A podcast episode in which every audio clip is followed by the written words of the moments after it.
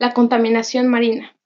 Desde el comienzo de la vida, el océano ha sido uno de los espacios más grandes, misteriosos y diversos en el planeta Tierra.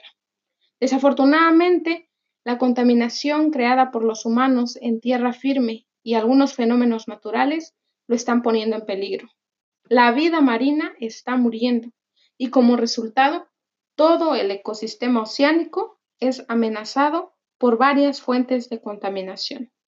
Debido a la inmensidad y profundidad de los océanos, hasta hace poco el hombre creía que podría utilizarlos para verter basura y sustancias químicas en cantidades ilimitadas, sin que esto tuviera consecuencias importantes.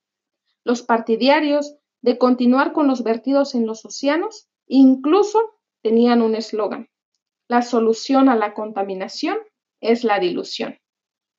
Existen pruebas de que los océanos han sufrido a manos del hombre durante miles de años, desde la época romana.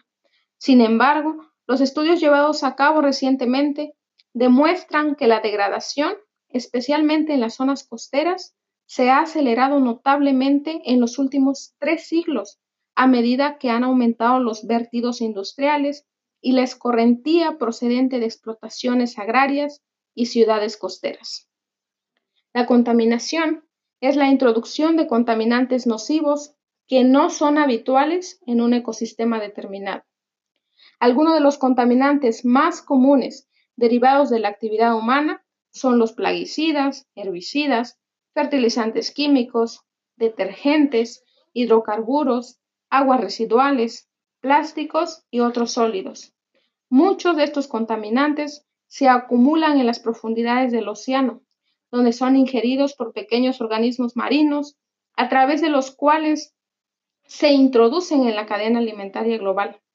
Los científicos incluso han descubierto que los medicamentos que ingiere el hombre y que no llegan a ser procesados completamente por su organismo acaban en el pescado que comemos.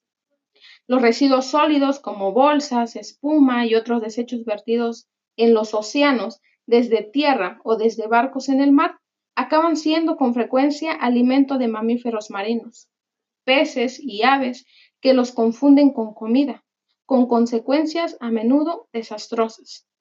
Las redes de pesca abandonadas permanecen a la deriva durante años y muchos peces y mamíferos acaban enredados en ellas. En algunas regiones, las corrientes oceánicas arrastran billones de objetos de plástico en descomposición y otros residuos hasta formar remolinos gigantescos de basura. Uno de ellos, situado en el Pacífico septentrional y conocido como el Gran Parche de Basura del Pacífico, tiene una extensión que, según las estimaciones llevadas a cabo, duplica la del estado de Texas.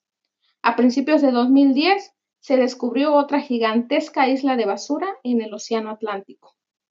El hombre comienza a percatarse de la insostenibilidad de la filosofía de la dilución. Muchas leyes nacionales y protocolos internacionales prohíben en la actualidad el vertido de sustancias nocivas en los océanos. Si bien su aplicación es a menudo incierta, se están creando santuarios marinos con el fin de mantener ecosistemas marinos prístinos. Asimismo, se están llevando a cabo iniciativas aisladas que han logrado cierto éxito en la restauración de estuarios y bahías.